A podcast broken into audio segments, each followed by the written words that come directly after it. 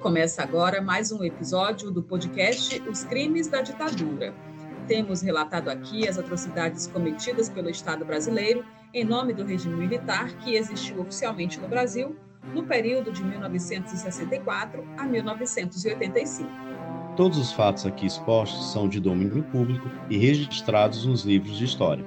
Usamos como fonte de pesquisa documentos produzidos pelo próprio governo brasileiro como os três volumes do relatório final da Comissão Nacional da Verdade, que investigou os crimes da ditadura a partir de 2012. Também consultamos documentos do Arquivo Nacional, além de reportagens e matérias garimpadas no acervo dos veículos de imprensa da época e o dossiê dos mortos e desaparecidos políticos produzido pela Comissão de Familiares das Vítimas.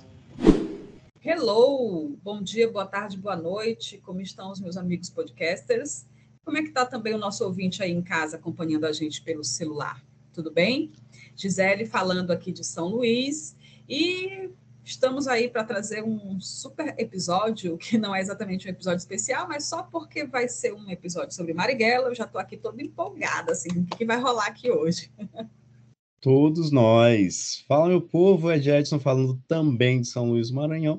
E a semana foi maravilhosa. São Luís é uma cidade linda, Fez um tempo lindo, mentira, choveu pra caramba. Oxi. Mas foi.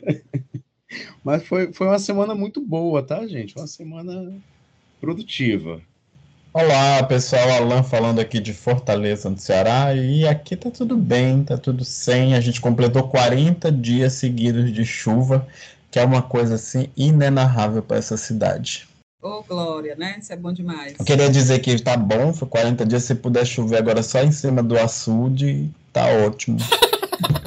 Ai, gente, aqui em São Luís eu já tô percebendo que eu tô virando briófita, né? Tô criando raiz. Meu Deus, é chuva demais.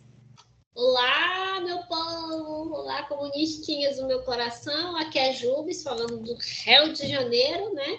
E um fim de semana carnavalesco, né? Tivemos um carnaval totalmente fora de época, né? No Rio de Janeiro, ensolarado, né? Como dizem aqui, deu praia.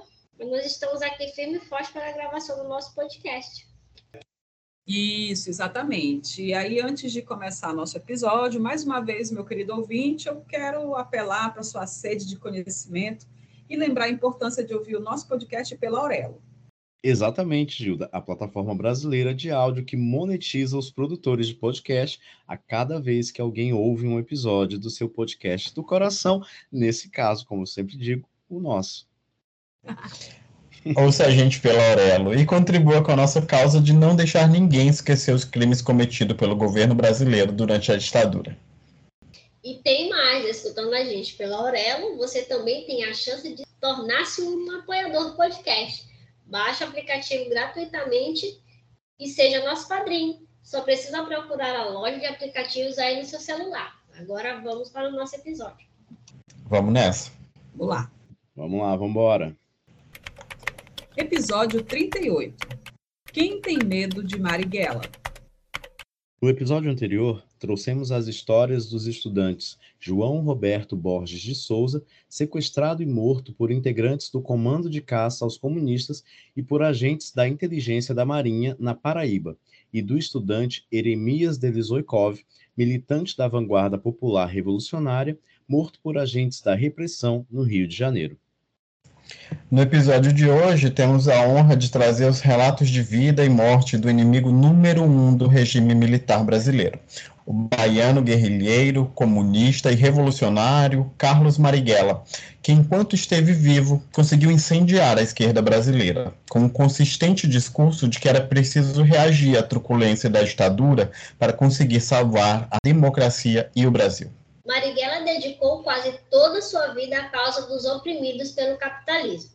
Foi perseguido e preso por mais um regime ditatorial durante sua longa militância política e caiu diante de uma emboscada armada pelo delegado Sérgio Clarânios Fleury, um dos mais notórios assassinos que agiu em nome do governo brasileiro naquela época.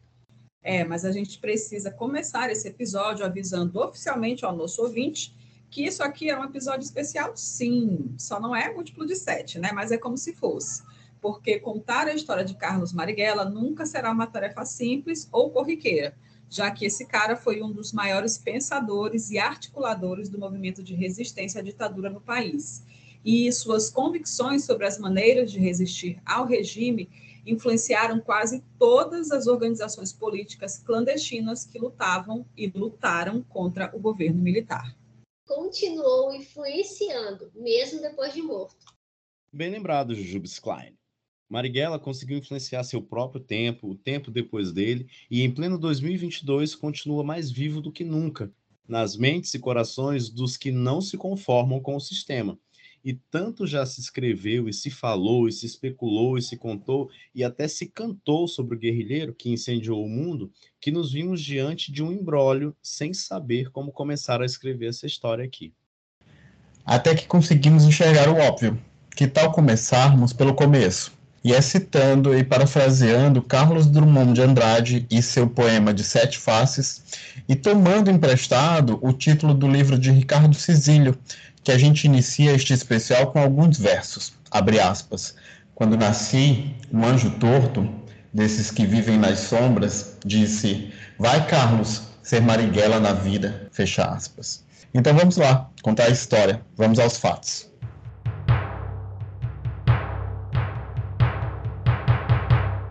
Carlos Marighella nasceu baiano de Salvador, primeiro dos sete filhos do imigrante italiano Augusto Marighella, operário metalúrgico, mecânico e ex-motorista de caminhão de lixo, que veio para o Brasil com a mãe viúva, inicialmente por São Paulo e depois mudando-se para a Bahia. Por lá, Augusto se casou com a baiana e ex-empregada doméstica Maria Rita do Nascimento, negra e filha livre de escravizados africanos trazidos do Sudão. Segundo Frei Beto, no livro Batismo de Sangue, Augusto já trazia uma experiência do sindicalismo europeu e Maria Rita tinha sangue dos negros alçás, de quem descendia, e isso tinha lhe dado a rebeldia contra a privação de liberdade, que havia gerado levantes como a revolta dos malês durante o Brasil Império. Tudo isso explica bem um filho com ideias tão explosivamente voltadas para o bem coletivo. Nascido em 5 de dezembro de 1911, Marighella foi alfabetizado cedo, aos 4 anos, por incentivo do pai, que sustentava a família com a renda de uma oficina mecânica adquirida ao lado da casa onde moravam, na Baixa do Sapateiro.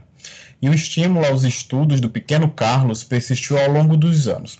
Ele lia autores nacionais e estrangeiros, sobretudo franceses, e isso acabou por despertar o gosto do menino por versos e poesia.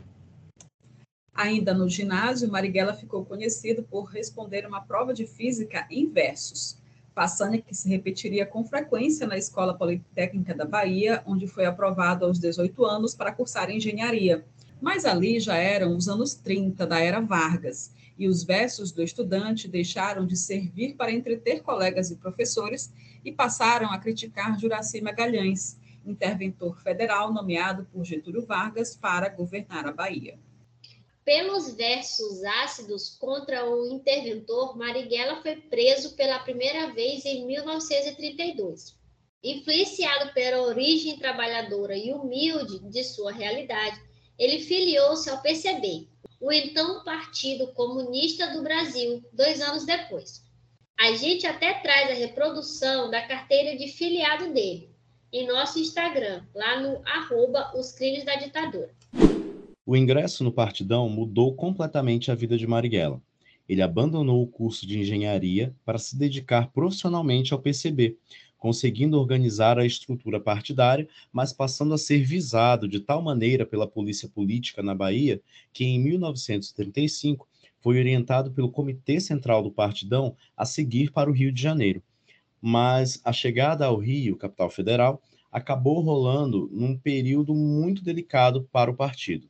Foi justamente quando Luiz Carlos Prestes liderou uma tentativa frustrada de tomar o poder a partir dos quartéis, numa insurreição que ficou conhecida como Intentona Comunista, e hoje os historiadores chamam de Levante Comunista ou Revolta Vermelha de 35. O problema desta revolta é que ela foi realizada basicamente por militares, excluindo a classe operária que militava no partido. Por ser um militante civil do PCB, Marighella nem ficou sabendo dos preparativos para o Levante, como apurou o jornalista jornalista Mário Magalhães para o livro Marighella, o guerrilheiro que incendiou o mundo. A revolução fracassada acabou virando um tiro no pé para o PCB. conseguindo gerar um forte sentimento anticomunista nos meios militares e dando munição para Getúlio Vargas endurecer o discurso contra os comunistas, conseguindo implantar o Estado Novo dois anos depois e inaugurando assim a ditadura Vargas. O que restou a fazer foi a cúpula do PCB dar no pé, né? E fugir para Recife e Salvador. Com isso, praticamente todo o trabalho de imprensa e divulgação do Comitê Nacional do Partido ficou nas mãos de Marighella. Além da responsabilidade pela propaganda partidária, o baiano também passou a gerenciar a distribuição do dinheiro aos filiados que se dedicavam integralmente ao PCB. Tanta responsabilidade deixou Marighella, mais uma vez, visado pelos órgãos de segurança, e o trabalho foi obrigado a parar em 1 de maio de 1936, quando foi preso pela segunda vez, sob acusação de subversão. Dessa vez, Marighella conheceu a tortura perpetrada pela polícia política, comandada por Filinto Miller, jagunço oficial que chefiou as polícias durante a era Vargas. Os agentes da polícia política queriam que Marighella fornecesse nomes e endereços de outros militantes do partidão, mas ele simplesmente não abriu o bico Dentre as serviços sofridas, Marighella chegou a ter as solas dos pés queimadas com maçarico e as unhas arrancadas com estilete. O revolucionário desmaiou e perdeu os sentidos várias vezes durante uma sessão de tortura chinesa, quando os torturadores comprimiram gradativamente os seus testículos. Mas ele manteve-se firme e não entregou nada. É, só lembrando que essa polícia especial do governo Vargas já era o DOPS, Departamento de Ordem Política e Social. Já falamos aqui que o DOPS foi criado desde 1924, mas só ganhou notoriedade durante a ditadura Vargas e a ditadura militar. É, Marighella só foi solto um ano depois, ainda integrando o PCB, mas já na clandestinidade, já que sua soltura coincidiu com o início do Estado Novo e a ditadura Vargas, com a total radicalização da perseguição aos adversários do governo, o que incluía aí os comunistas.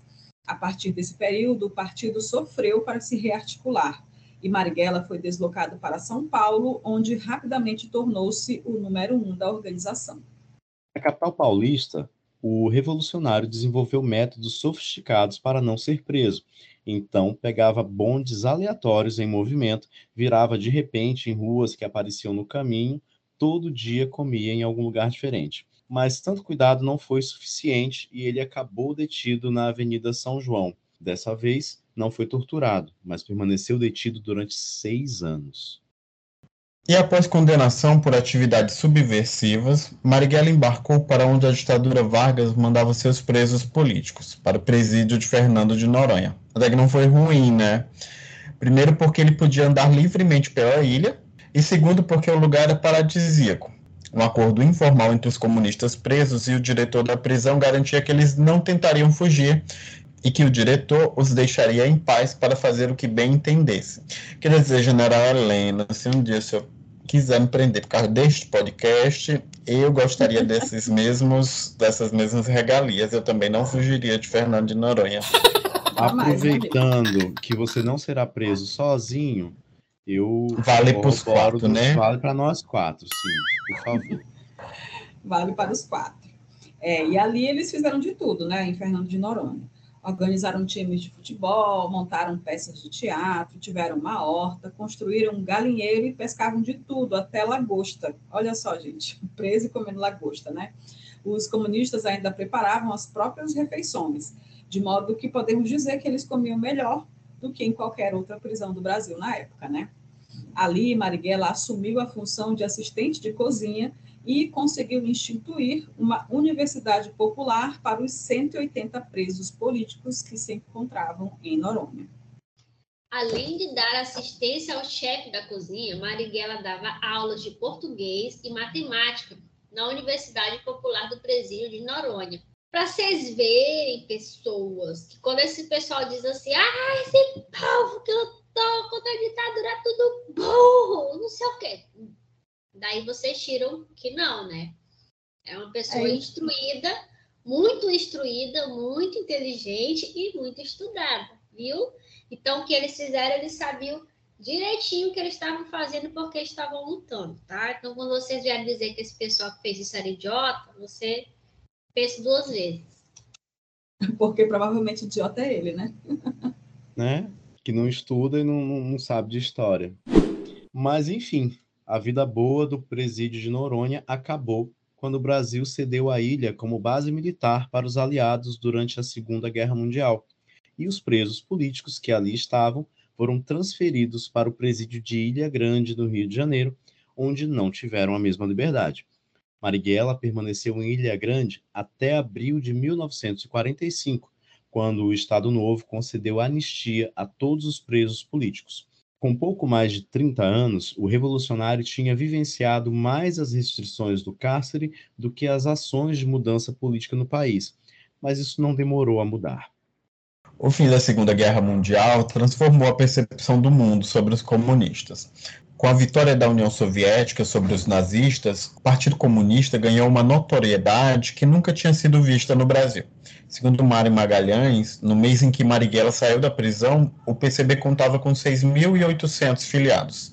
Dois anos depois disso, já tinha 220 mil membros. É muito se a gente pensar né? hoje, para a população do Brasil naquela época, e se a gente pensar hoje que a média de filiados dos grandes partidos é de mais ou menos um milhão e meio, né? O PT, o, o, o MDB, né? E se a gente pensar que Bolsonaro precisava de 500 mil assinaturas para botar os pões no, no partido dele e não conseguiu, né? Pois é, 220 mil nos anos 30, né? Era brasileiro pra caramba. Foi mais certo que esse país chegou do, do comunismo, foi essa época. E só. Apenas isso.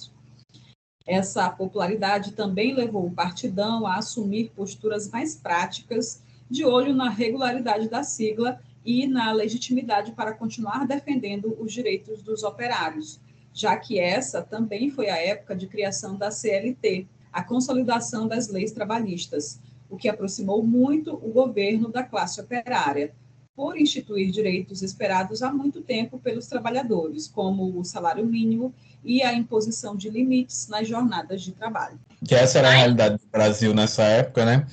E hoje a realidade do Brasil é a pejotização, né? Uma quantidade enorme de brasileiros como pessoas jurídicas sem direito a porra nenhuma, praticamente.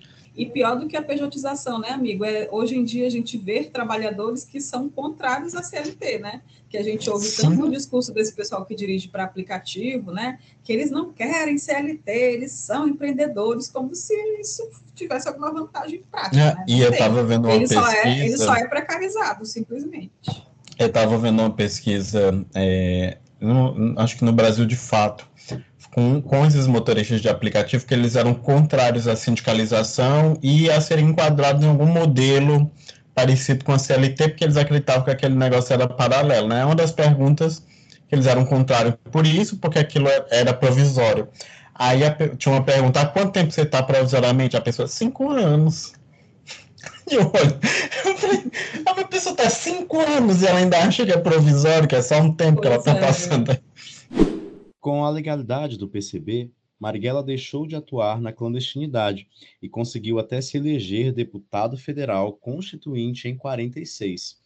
Nesse período de calmaria, o comunista manteve um relacionamento com a operária Elza Sé, com quem teve um filho, Carlos Augusto Marighella, nascido em 48.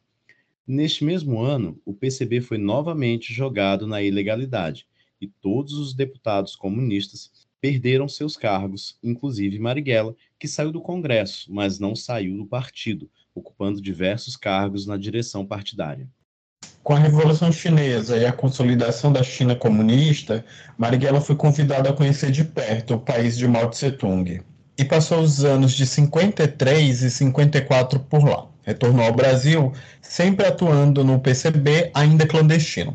Em 1960, o Partidão lançou uma campanha para conquistar novamente a legalidade, chegando a alterar a denominação de Partido Comunista do Brasil para Partido Comunista Brasileiro, por pura exigência jurídica, mas manteve a sigla PCB. A partir de 61, o Brasil viveu momentos políticos muito tensos, inclusive os acontecimentos que embrionaram o golpe civil militar de 64, com a renúncia do então presidente Jânio Quadros.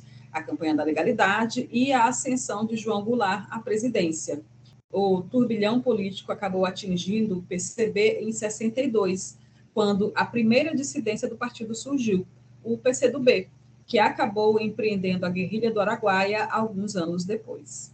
No pós-golpe de 64, o PCB foi duramente atingido pela mão pesada da ditadura, que elegeu operários, sindicalistas, trabalhadores ou intelectuais que tivessem a mínima simpatia pelo PCB como os inimigos a serem perseguidos e derrotados. Apesar da perseguição contínua, o partido nunca optou por pegar em armas para combater a ditadura, decisão que custou a saída de nomes importantes para a sigla, dentre eles Carlos Marighella. Antes de romper com o partido, é lógico que Marighella não teve como deixar de ser perseguido pela repressão nos primeiros anos do golpe.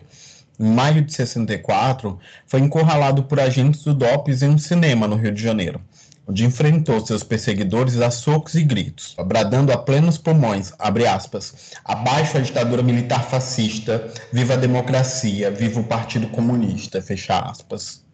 Ele era audacioso, né? E como que um homem desse não ia pegar em arma, gente? Se ele saía no tapa com quem fosse atrás dele? E a reação assustou os policiais, que acabaram atirando a queima-roupa no comunista. Mesmo ferido, Marighella continuou resistindo, lutando até ser golpeado na cabeça e desmaiar.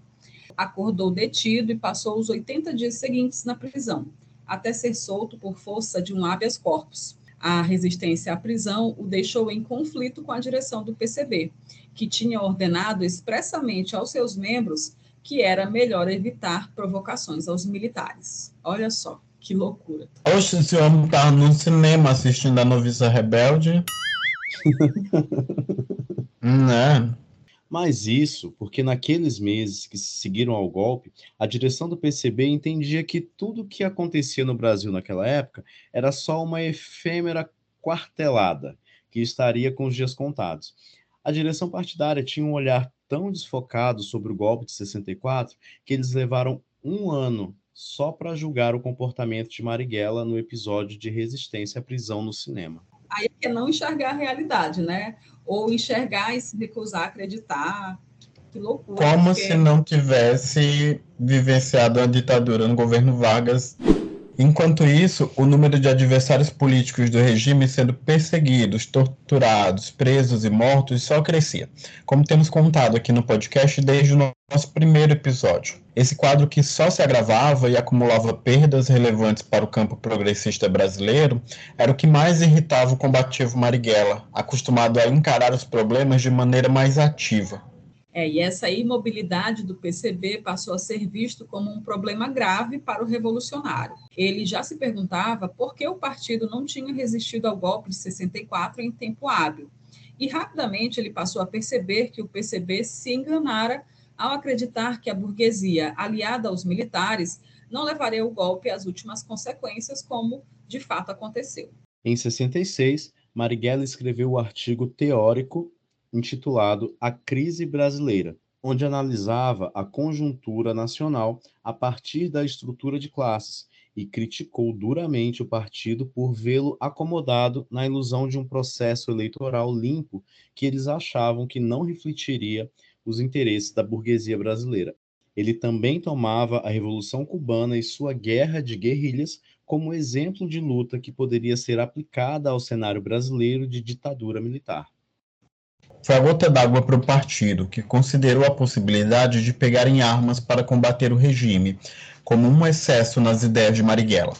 Daí foi só ladeira abaixo, porque ali mesmo ele renunciou à sua posição na executiva nacional do partido e passou a atuar somente no Comitê Estadual de São Paulo, onde mais uma vez conseguiu estabelecer grande influência entre seus membros.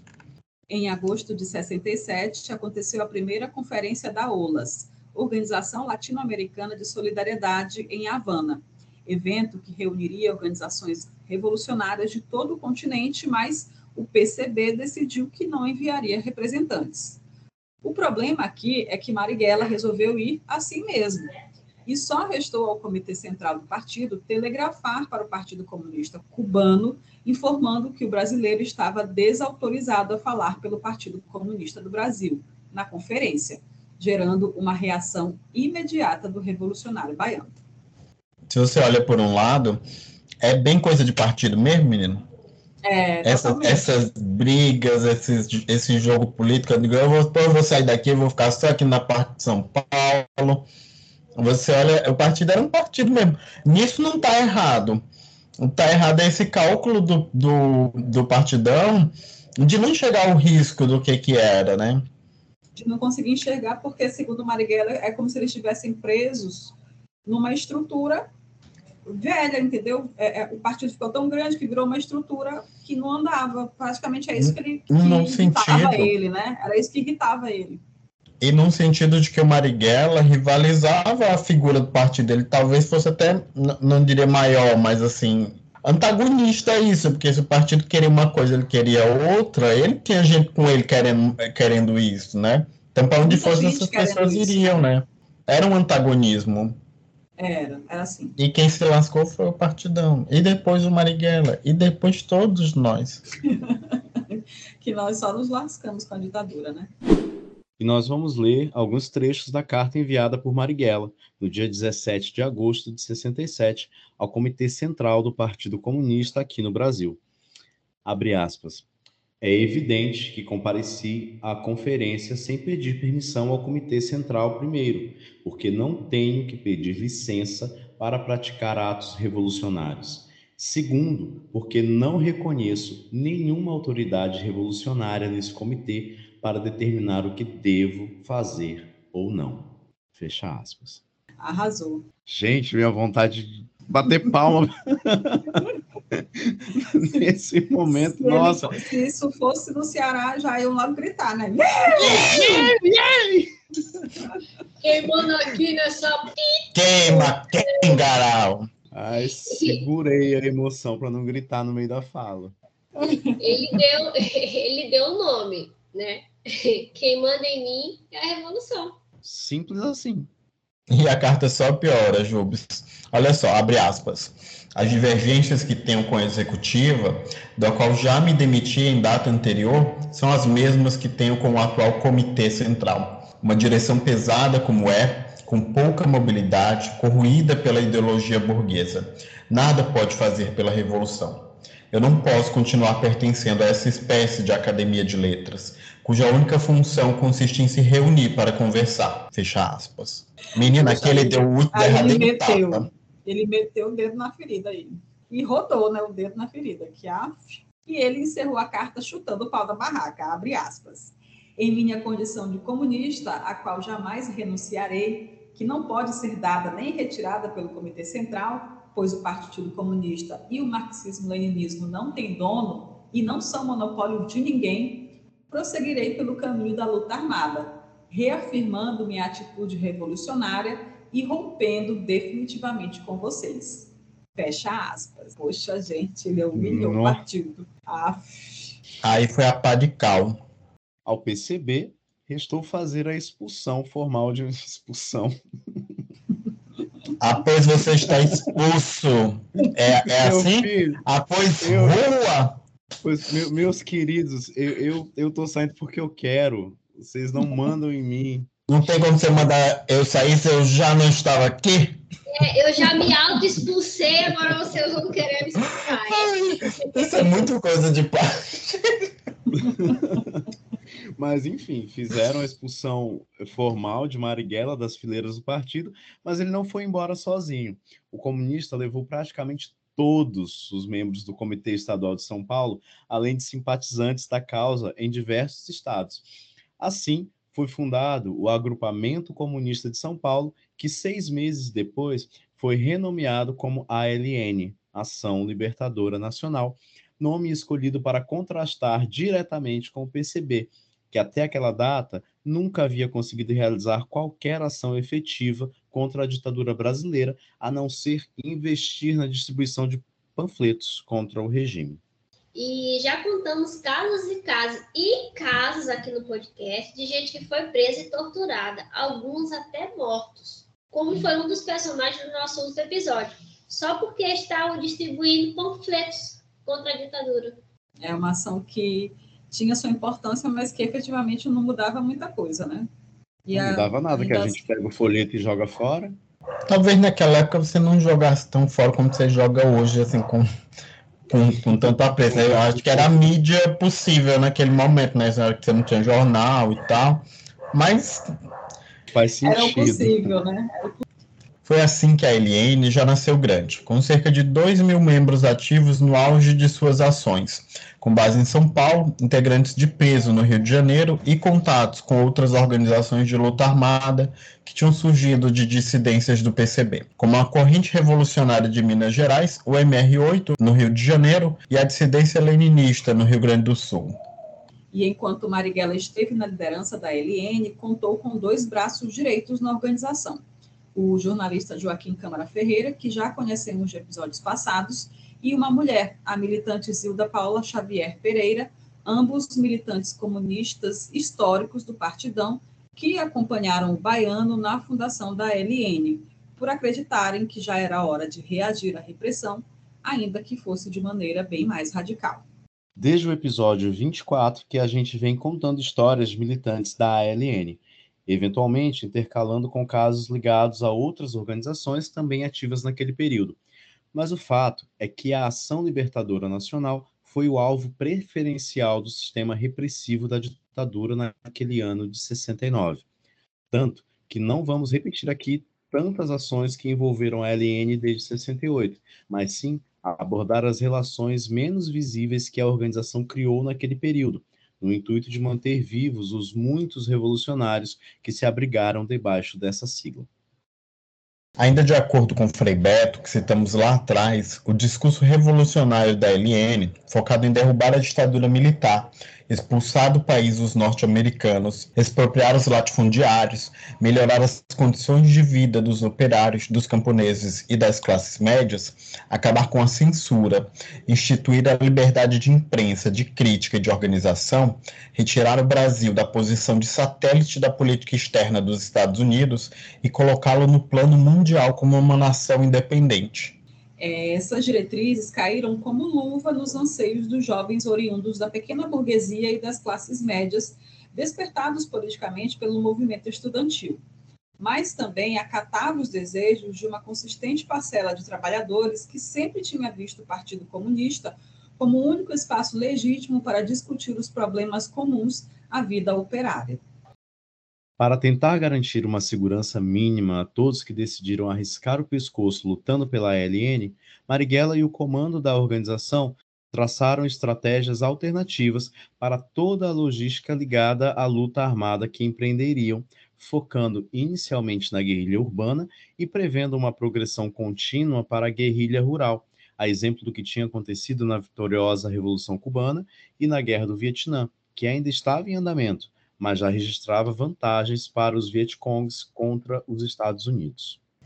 Ainda em 67, o comunista deu início aos contatos com frades dominicanos que mantinham uma vida religiosa no, no, convento Santo Alberto Magno, no bairro Perdizes, capital de São Paulo. Naquela época, a ordem dos dominicanos estava cheia de novos frades que professavam a palavra da igreja, mantendo votos de pobreza, de modo que quase todos trabalhavam externamente para o próprio sustento, apesar de viverem no convento.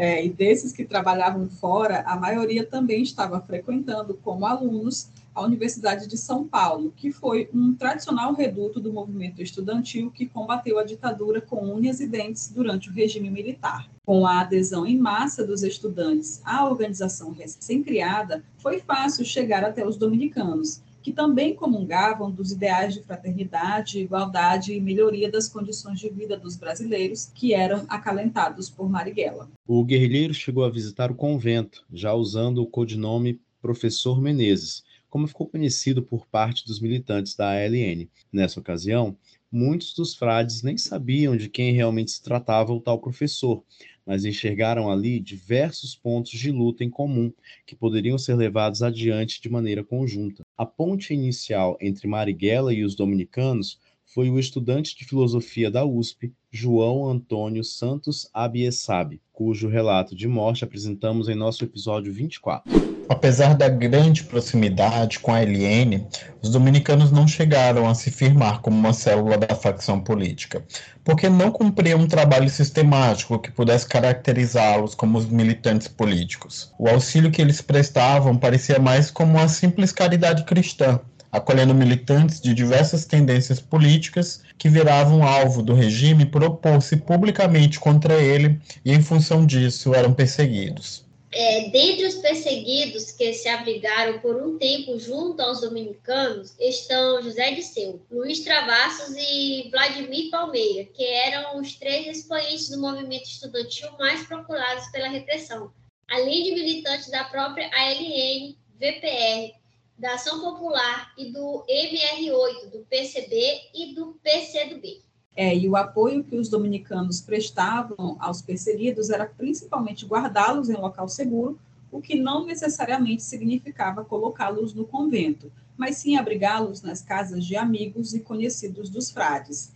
Eles também acolhiam os feridos, escondiam e facilitavam a fuga e transportavam os perseguidos de uma cidade para outra, e até tranquilizavam as famílias dos militantes. Eles também guardavam material considerado subversivo e armas.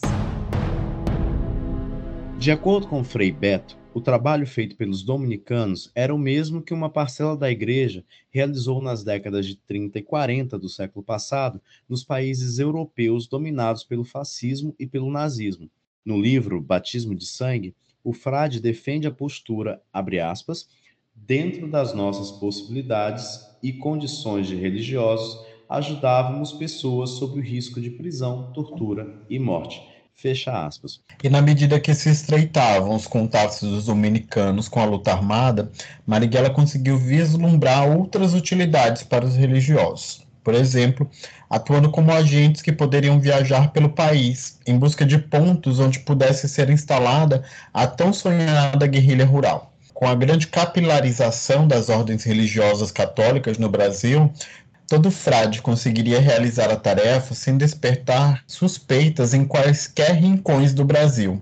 Alguns dominicanos chegaram a fazer pelo menos viagem com este intuito em julho de 68, os frades Fernando, Oswaldo, Ivo e Raton foram ao interior dos estados de Goiás e do Pará fazer um levantamento da área e hospedaram-se em comunidades religiosas nas cidades de Marabá e Conceição do Araguaia. Ninguém estranhou nada, porque os frades de Bata Branca eram conhecidos por ali desde o fim do século XIX.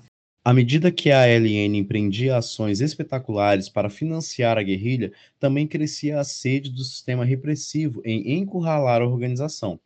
As perseguições e mortes foram se multiplicando entre 68 e 69, e todo dia chegavam notícias de que muitos dos que haviam sido acolhidos por dominicanos estavam presos e sendo torturados nos porões do regime, deixando claro que o cerco sobre a organização se fechava. Em meados de 69, alguns frades que davam cobertura a guerrilheiros optaram por se afastar de São Paulo para evitar que o esquema fosse exposto à repressão. Frei Oswaldo foi cursar teologia em um convento na Suíça e Frei Beto ganhou uma bolsa para estudar na Alemanha. As aulas só começariam no fim daquele ano, e preocupado em não expor a ordem dominicana, Beto refugiou-se na clandestinidade, até conseguir uma vaga no Seminário Cristo Rei dos Padres Jesuítas em São Leopoldo, no Rio Grande do Sul. E foi quando Frei Beto já se preparava para essa drástica mudança que Marighella vislumbrou mais uma utilidade para o dominicano. Isso, e era uma utilidade que poderia significar vida ou morte para alguns. Isso porque o seminário dos jesuítas trazia uma proximidade abençoada com as fronteiras brasileiras, o que poderia servir como um caminho para a liberdade ou pelo menos para a diminuição da perseguição via Uruguai ou Argentina e posterior fuga e exílio na Europa. Foi o que ficou conhecido como o esquema da fronteira. Em entrevista ao site da Associação Brasileira dos Anistiados Políticos, Frei Beto esclarece o funcionamento do esquema. Meu trabalho principal foi organizar essa rota de fuga. Mandei umas 10 pessoas, em geral sequestradores do embaixador americano. Ninguém acreditou, a repressão muito menos, mas a verdade é que eu nunca fui na fronteira. No entanto, eu dominava o esquema da fronteira porque o Marighella tinha me passado como funcionava. Só tinha que receber as pessoas em Porto Alegre e dar a dica. Simples assim. Continuando aqui a fala de Frei Beto, abre aspas. Tinha duas passagens, uma em Santana do Livramento, com Rivera, no Uruguai, e outra em Passo de los Libres, na Argentina.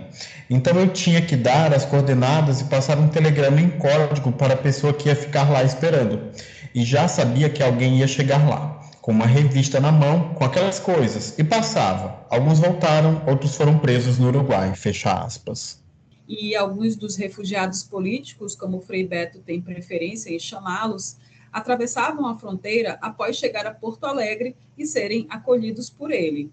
Alguns pernoitaram nas casas paroquiais de algumas igrejas cujos sacerdotes comungavam da tradição católica de auxiliar refugiados políticos. Outros chegaram a se abrigar clandestinamente no Seminário Cristo Rei, especialmente depois do sequestro do embaixador Elbrick e a caçada empreendida pelo aparelho policial militar de repressão contra esses militantes.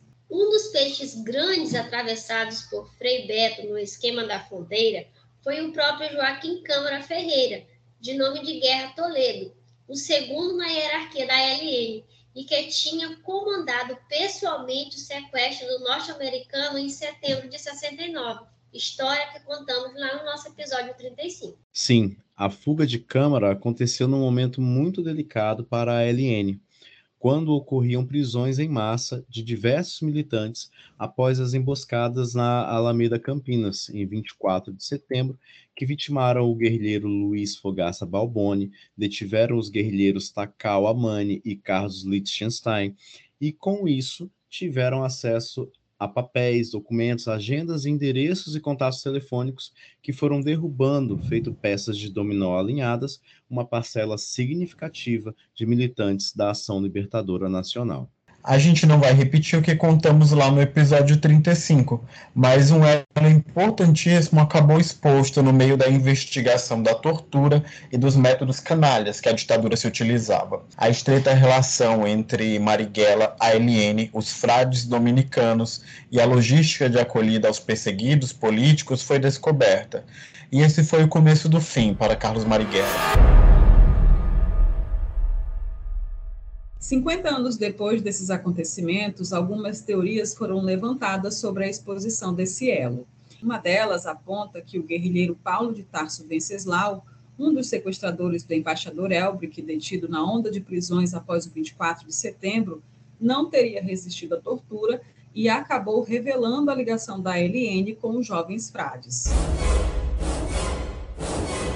A teoria surgiu no livro Carlos Marighella, o inimigo número um da ditadura militar, do jornalista Emiliano José, lançado em 1997. O hoje economista nega a versão, mas admite que o contato telefônico de um dos dominicanos, anotado num talão de cheques no aparelho em que Venceslau se abrigava, teria desencadeado a revelação da ligação em se confirmando isso ou não, durante muito tempo permaneceu a versão de que a culpa pela queda de Marighella teria sido dos dominicanos, que acabaram soltando o esquema que os permitia marcar encontros com o líder guerrilheiro. No dia 2 de novembro, os freis Fernando e Ivo foram sequestrados numa viagem que fizeram ao Rio de Janeiro e foram barbaramente torturados no quinto andar das dependências do Senimar, com serviços comandados pessoalmente pelo delegado Sérgio Paranhos Fleury sempre esse demônio, né, gente? Impressionante. E ele tinha meio aquilo como uma meta, né? Nó, eu preciso, eu vou, né? É. E os relatos denunciados posteriormente pelos dominicanos e demais religiosos que apoiaram os perseguidos políticos são extremamente chocantes. Tanto Frei Fernando quanto Frei Ivo foram colocados no pau de arara e receberam choques elétricos sem limite. Quando só isso não servia para que os frades abrissem a boca, o espancamento passou a ser a tática. Um dos choques aplicados em Frei Fernando provocou uma onda de dor tão intensa que, num grito de descontrole, sua mandíbula foi deslocada e imediatamente colocada no lugar com um único soco dos torturadores. Senhor Jesus. Como é que chega o coração da pessoa dessa no céu ou no inferno? Provavelmente no inferno, de torturar um frei, minha gente? Não, nem Lampião matava padre, dizendo alta compadecida, né? Dá é. Gente, e ah. tem, tem uma passagem no livro do Frei Beto, né, nesse batismo de sangue, que, que eles prenderam vários padres, né? Quando eles prenderam o Frei Beto, eles acabaram prendendo um monte de padres ali também de Porto Alegre que estavam dando aquela cobertura, né? Que a gente citou agora há pouco. E aí teve, tinha um torturador que ele ficou meio impressionado com um dos padres lá de Porto Alegre, porque ele era muito ele era muito firme né, na, nas coisas que ele falava, etc, etc. E aí, depois de não sei quantos dias, acho que 54 dias de cárcere, decidiram que iam soltar esse padre. Ele era o, o, um dos braços direitos lá do, do Dom Helder Câmara, lá em Recife, tinha, e estava passando um tempo em Porto Alegre. E aí o que acontece? Se quando eles saíram do DOPS, ele mandou o padre se vestir todo de padre, né? E antes de, de descer para Porto Alegre mesmo, eles passaram numa casa de família normal. E quando ele chegou lá, ele descobriu que era a família desse torturador. A mulher, os três filhos, e disse que o cara super amoroso, super é, atencioso com as crianças, com a esposa, e dizendo: Olha, minha, minha mulher, esse aqui é o padre Marcelo, lá de, de, de, de Porto Alegre, ele está na, na paróquia tal. A menina disse que uma coisa assim tão, tão apartada do que ele era de verdade no, no enquanto ele estava torturando, que tipo, como, como é que dá para entender essas pessoas, né? Essas pessoas que faziam isso naquela época. Torturavam militantes políticos como se eles não fossem pessoas, e eles mesmos iam para casa e dormiam o sono dos justos, como se eles fossem de fato justos, né? Iam para missa, iam para missa, provavelmente professavam a missa a algum padre, né? Se confessava e não contava que torturava é, eu acho que é a convicção de que talvez estivessem fazendo certo, entendeu? Certo, certo. Porque não tem, porque não tem outra explicação, gente. A pessoa ser um demônio no trabalho e um anjo em casa. Não faz sentido. Né? Mas é, é isso aí mesmo, é aquela convicção de que eu estou fazendo certo. A gente vê muito isso dentro da, das igrejas, essa inversão de valores, também conhecida como subversão, de quando as pessoas professam uma fé onde aquilo é errado, né? Então, todo mundo que faz, que não é daquela religião, é maltratada, é, é vítima de preconceito e tal. Mas a pessoa que está fazendo isso, para ela está tudo bem, está tudo certo. Ela está fazendo o que ela tem de fazer. O que ela tem de fazer é tratar aquela pessoa mal, é não deixar aquela pessoa entrar no seu estabelecimento, porque ela está fazendo uma coisa errada e para ela aquilo está certo. Ela está sendo, ela tá sendo um fariseu que foi tão bem descrito por, pelos evangelistas, né? Exatamente. Que são pessoas que defendiam a palavra sem perceber que a palavra não precisava ser levada tão ao pé da letra, né? Perfeito. Com Frei Ivo, a violência dos torturadores não poupou nem seu rosto, que ficou completamente desfigurado e os choques passaram a ser aplicados, introduzindo fios em. Ai. Desculpa. Introduzindo fios desencapados na uretra, no pênis do dominicano. A selvageria foi tão intensa que os dois acabaram revelando que se comunicavam com Marighella por meio de telefonemas que eram feitos para a livraria Duas Cidades, onde Frei Fernando trabalhava. Os dois nunca negaram que abriram o esquema, mas o cerco ao líder da ALN ia além das revelações feitas nas câmaras de tortura da ditadura. É, com uma tortura dessa, eu dava até o endereço do Papai Noel, do Coelhinho da Páscoa, onde ficava. Ele inventava qualquer coisa. Qualquer coisa. Né? Gente, Na hora que viesse assim... com um fio, eu já disse: não, não, não, não moço, aí, eu vou dizer. Pode tirar esse mas, mas, amigo, a gente, a gente tem que levar em consideração que essa, essa violência ela vinha num crescente, né? Então, os fios desencapados primeiro iam na cabeça, iam em alguma outra parte do corpo, iam em, em lugares que ele ficava extremamente sensibilizado à, à, dor, né? E quando eles viram que eles não falavam, o que, que eles resolveram fazer? Vou enfiar esse fio aqui no, no pinto desse rádio, porque ele vai ter que falar de qualquer maneira, né? Olha a loucura, gente. Meu Deus do céu, que selvageria. No livro Batismo de Sangue, que foi uma das fontes deste episódio, Frei Beto aponta um complemento a estas versões, mostrando indícios de que a CIA já detinha informações sobre as ligações dos dominicanos com a LN desde os fins de 68, o que só engrossa o caldo de mistérios que rondam a morte de Marighella. E por falar nisso, vamos começar agora o relato sobre o assassinato de Carlos Marighella. Completamente destruídos pela tortura física e pela degradação moral que passaram durante as sessões de tortura, Frei Fernando e Frei Ivo foram levados de volta para São Paulo, e na tarde do dia 4 de novembro, Frei Fernando foi obrigado a ir na livraria Duas Cidades, onde supostamente esperaria que Marighella fizesse contato para marcar um encontro com os dominicanos.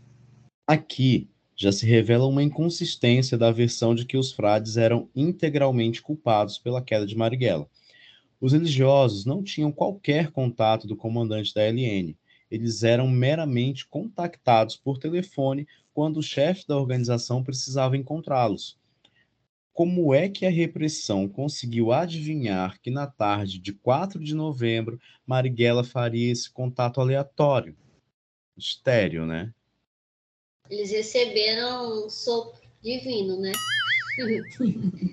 a, a teoria defendida por Frei Beto e outros que se debruçaram sobre esse mistério, porque já completou 52 anos, é de que existia um infiltrado no esquema de segurança de Marighella, algo que nunca pode ser comprovado.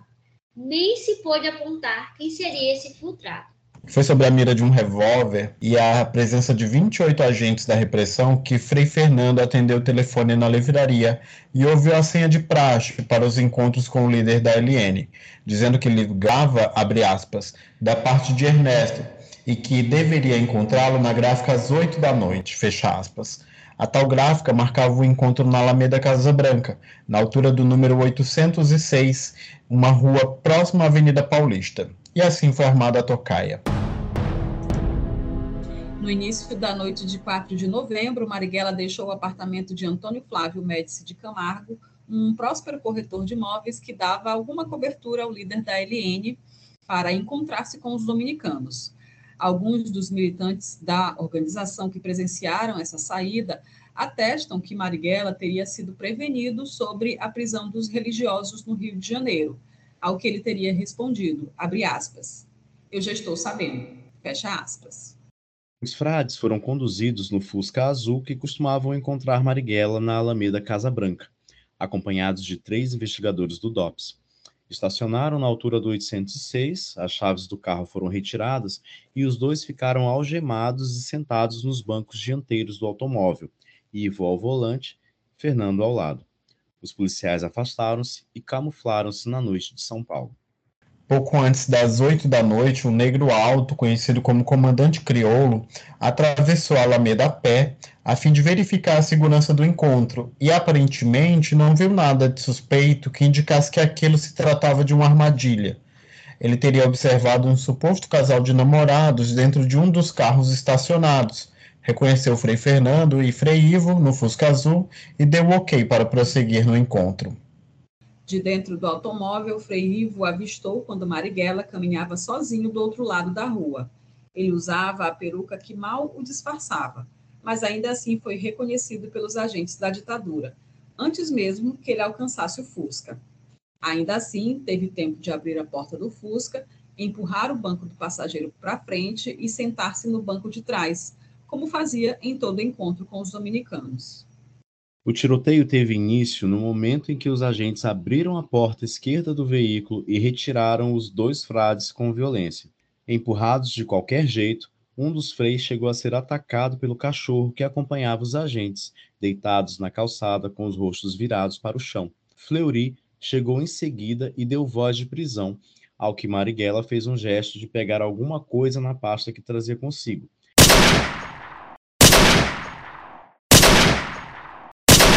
Os policiais abriram fogo a queima-roupa, matando o guerrilheiro indefeso.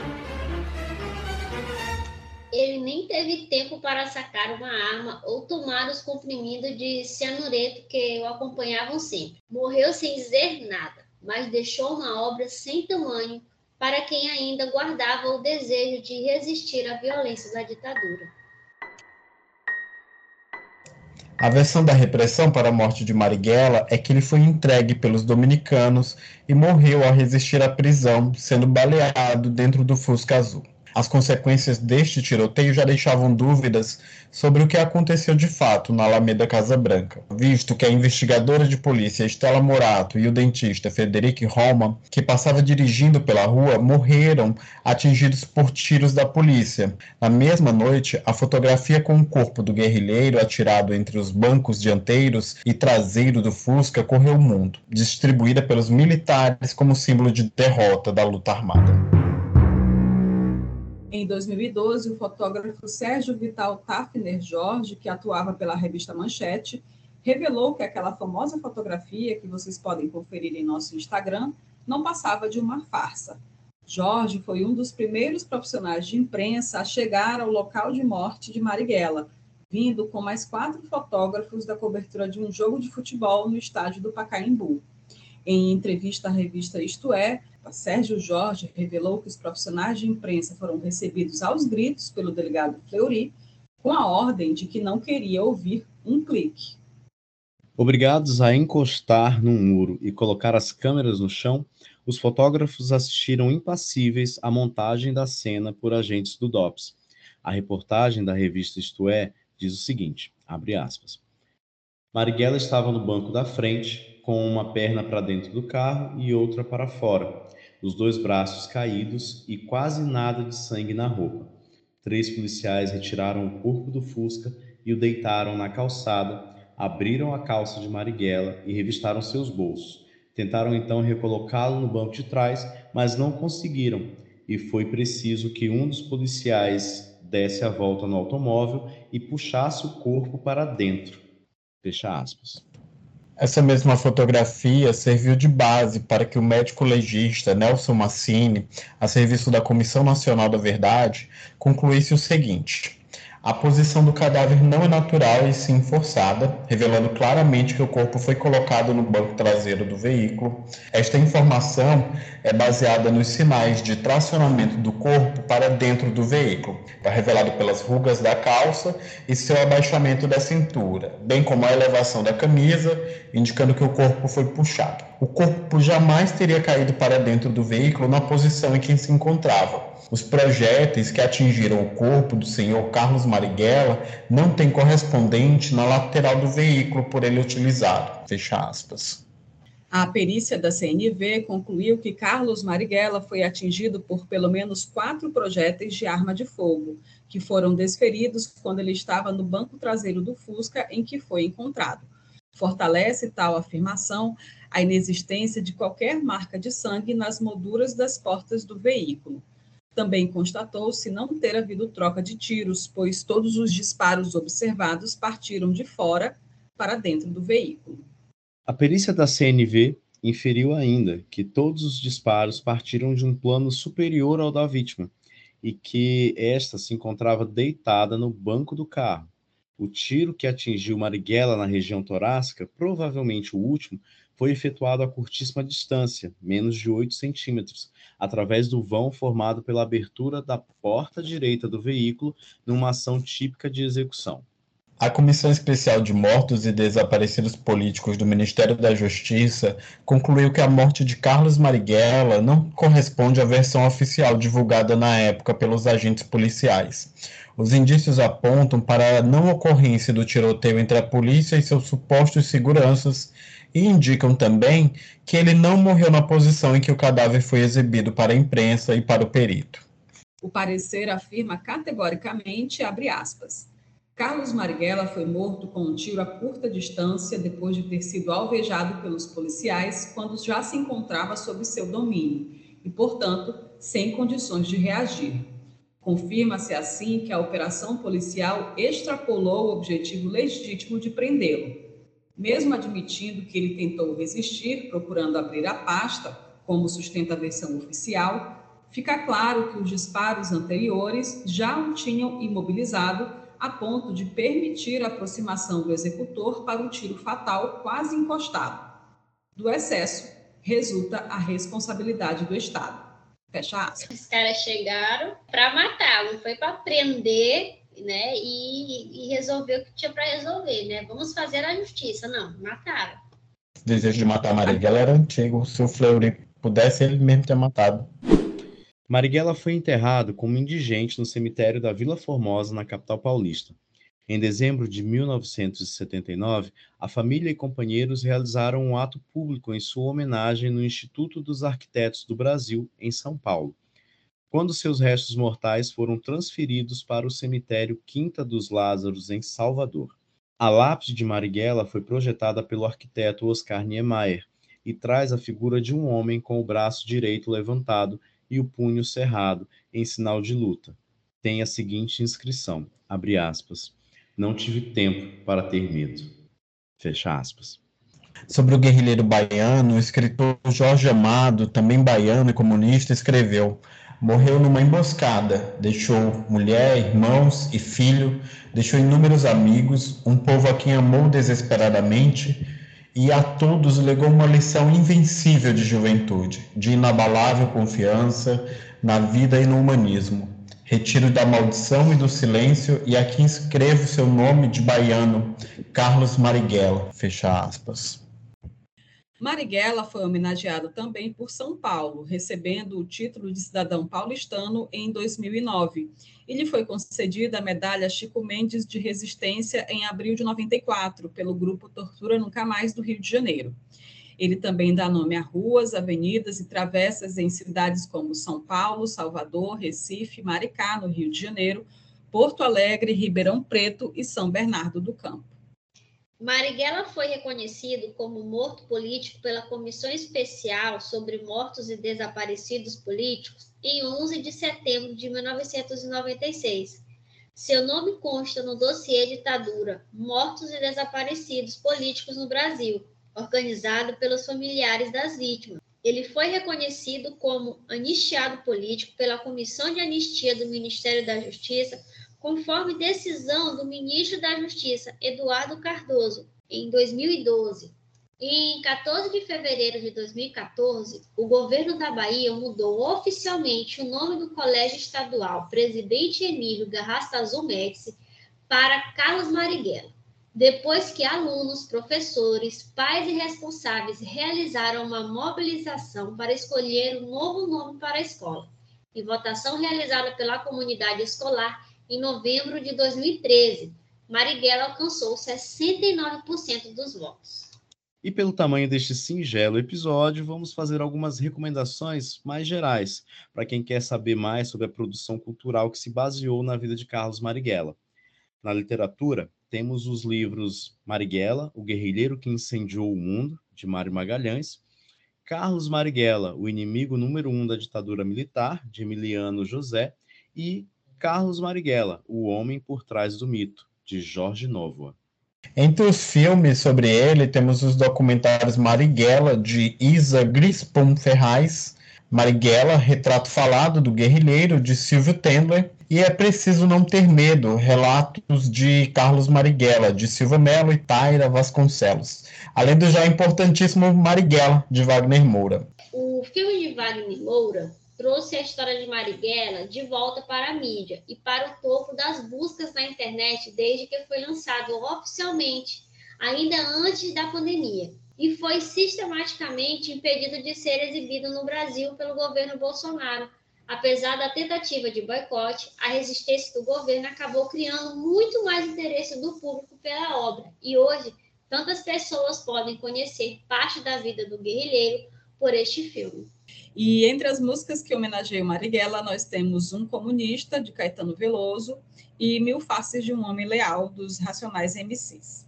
No teatro, ele foi retratado em peças como O Amargo Santo da Purificação, do coletivo Oi Nós Aqui Outra Vez, e eu também recomendo fortemente o filme Batismo de Sangue, de Elvésio Raton, que foi baseado no livro de mesmo nome, escrito por Frei Beto, e que foi fonte deste episódio, como já dissemos antes. Então, gente, vocês têm muita coisa para assistir, para ver, para ler, para escutar sobre Marighella e conseguir mudar essa imagem, né, que nos últimos 50 anos tanto se quis manchar, né, a imagem de um cara que simplesmente lutou, lutou pelos oprimidos, né, não foi um bandido como, como quiseram colar nele.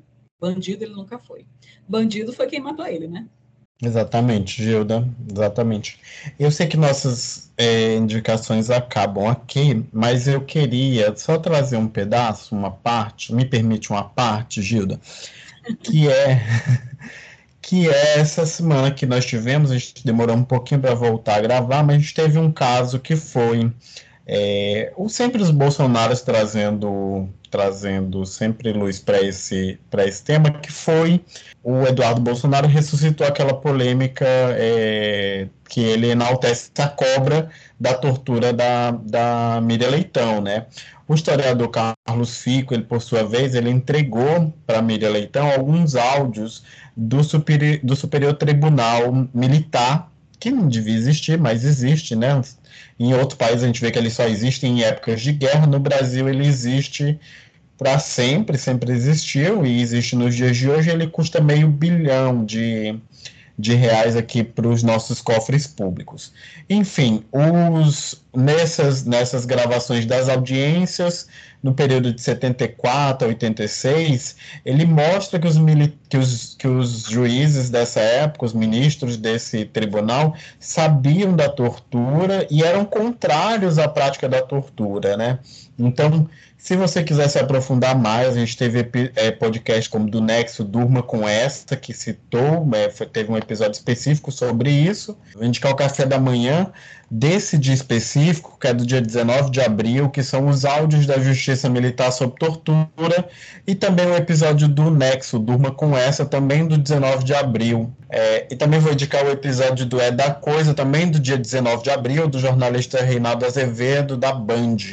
Isso, que ele também joga uma luz aí nessa coisa toda, né? É... E vamos combinar, gente, que, que a verdade é que os juízes, o, os magistrados, não apenas o Supremo Superior Tribunal Militar daquela época, todos, todos baixavam a cabeça para os militares, né? Tanto que, que a raiva que os militares do, do, dessa participação dos dominicanos é porque a igreja era uma instituição em que eles não podiam botar nenhum general para comandar o, os frades os, os fiéis, entendeu? Era onde eles não conseguiam, eles não tinham. Eles não fora da alçada deles. Eles não né? tinham tentáculos para poder é, é, segurar a igreja, entendeu? É por isso que eles tiveram tanta raiva dos dominicanos e quiseram tentar colar a culpa do, do da queda de Marighella exclusivamente para os dominicanos, porque eles queriam desmoralizar a igreja, que não estava debaixo da sala do sapato deles, né? E quando a gente lembra daquela famosa foto de Dilma, né? Frente aos seus julgadores ali no Superior Tribunal Militar, Sim. você vê que ela é a única pessoa da foto que está com a cabeça erguida e mostrando que está ali porque lutou por, por, por, algo que ela acreditava, enquanto todos os seus julgadores estavam como? Escondendo o rosto, com as mãos, com papel, sei lá como, querendo fingir que não estavam ali naquele momento, porque a verdade é que eles sempre foram covardes, né? Vamos combinar. Que para fazer o que eles fizeram com tantos brasileiros, eles não passaram de covardes. o único adendo que eu faço des, desses militares, desses ministros dessa época para os ministros de hoje, é que eles tinham domínio da língua portuguesa, né? Diferente dos ministros de hoje. É, hoje os caras falam igual a robô, porque a gente tem que. Hum, hum, é, hum, assim que não estuda, eles não estudam, só defendem. Menina. Não deve fazer, não deve fazer uma palavra cruzada na vida. Menino, o presidente não. não sabe ler um teleprompter. Então, Verdade. Por aí vocês tiram. Isso é verdade, ele não consegue ler nem o que está ali na frente da câmera. É, você ouve as gravações de, da, da década de 70, né? E aí você vê esses militares de hoje, você vê que a diferença é gritante, né? Encerrando aqui nosso episódio da semana, convidando todos a conferirem as imagens relacionadas às histórias que contamos hoje. Já está tudo lá no arroba Os Crimes da Ditadura no Instagram. Vocês também podem acompanhar nosso perfil no Twitter pelo arroba Crimes Ditadura P de podcast. Contamos também com seu like, seu seguir, seu comentário, sua avaliação positiva, seu biscoito, seu presente, né? Seu Pix, tá? aí nessa seu Pix, aí nessa plataforma de podcast. Você pode ativar nossa notificação no sininho do Spotify. Tudo isso faz com que as plataformas de áudio entendam que o nosso conteúdo é relevante, passando a indicá-lo para novos ouvintes. E se você já está nos acompanhando pela Aurelo, também é possível seguir nosso podcast aí na plataforma. Daí você vai receber uma notificação no celular toda vez que sair episódio novo. As sugestões, erratas, contribuições, reclamações podem ser feitas enviando um e-mail para os crimes da ditadura podcast@gmail.com. As fontes de pesquisa, as indicações deixadas por aqui estarão na descrição do episódio e na sua plataforma de podcast. Eu agradeço se você escutou até aqui. Eu também queria deixar um agradecimento especial ao pessoal do GAE, o grupo de ação e ensino de história, que é lá do pessoal da FMG, que nos indicou essa semana no Instagram deles. Muito obrigado, a gente entende da relevância desse trabalho e do trabalho de vocês também, como esse lugar que reúne muitas fontes de pesquisa para o ensino de história, tá? Eu agradeço se você escutou até aqui. Ah, eu preciso é isso. comentar isso. Fiquei emocionadíssimo com a recomendação. Até respondi lá que a gente que sempre recomenda é, leituras, fontes de pesquisa, ser recomendado como fonte de pesquisa foi uma honra muito grande. Muito é, obrigado. e a gente faz esse trabalho de pesquisa com, com, todo cuidado, com carinho até, né? Porque é um tema que nós é, gostamos de falar, até porque se não falarmos, quem, né? Quem vai falar? Além do GAE e de nós, quem mais vai falar, né? E a ditadura é algo que não pode ser esquecido nesse país. Mais do que já foi esquecido e tentaram varrer para debaixo do tapete, mas ela sempre vem à tona, como esses episódios que nós vimos dessa semana aí do Superior Tribunal Militar e aquelas afirmações absurdas do presidente do tribunal, né? A gente espera que nunca mais a gente precise passar por isso. E, gente, eu também quero agradecer a todo mundo que ficou com a gente até aqui, até esse horário, escutou tudinho, valeu, vocês são show de bola. Beijos e até a próxima quinzena. E eu vou deixar aqui meu apelo, meu pedido, minha súplica, né? minha réplica, minha tréplica.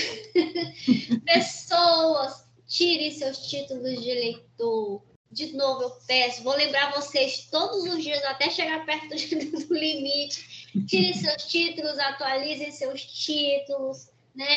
Ajudem o sapato ficar cada vez maior, pôr o chute na bunda desse treco que está aí no governo para a gente jogar ele para bem longe, bem longe, bem longe, bem longe, bem longe, tá? É. Deixa aqui o meu tchau e meu abraço para vocês. Beijos comunistinhos. É, e esse apelo, essa súplica, essa réplica, essa tréplica da Júlia também se aplica a quem, a quem mudou de cidade, mas esqueceu de, de transferir o título, viu? Então, se você é. quer viajar durante a eleição, vá lá onde você está morando agora e atualize seu título, atualize seu endereço, porque aí no dia da eleição você vai lá e vai dar um fora Bolsonaro para ele. Ou se você, assim como eu, na última eleição, que eu não estava no meu domicílio aqui no Ceará, eu estava no Maranhão, eu solicitei antes, que acho que tem, tem um prazo também, não sei se é o mesmo prazo de 4 de maio, para você solicitar o voto em trânsito. Eu lembro que eu votei em Haddad, eu taquei o 3 da urna diretamente do Maranhão mais um 13 que saiu do Maranhão. Queria deixar aqui a menção honrosa a Vivian Schack, que foi coordenadora regional do Arquivo Nacional de Brasília, que foi importantíssima para a Comissão Nacional da Verdade, que nos deixou essa semana.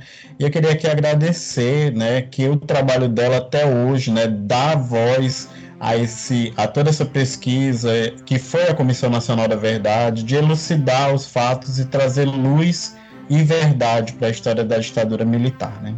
É verdade. Obrigada pelo seu trabalho, Vivian, porque realmente foi relevante e continua sendo relevante até hoje. No mais, beijos comunistinhos, como diz Jubes, né? Até a próxima quinzena. Tchau.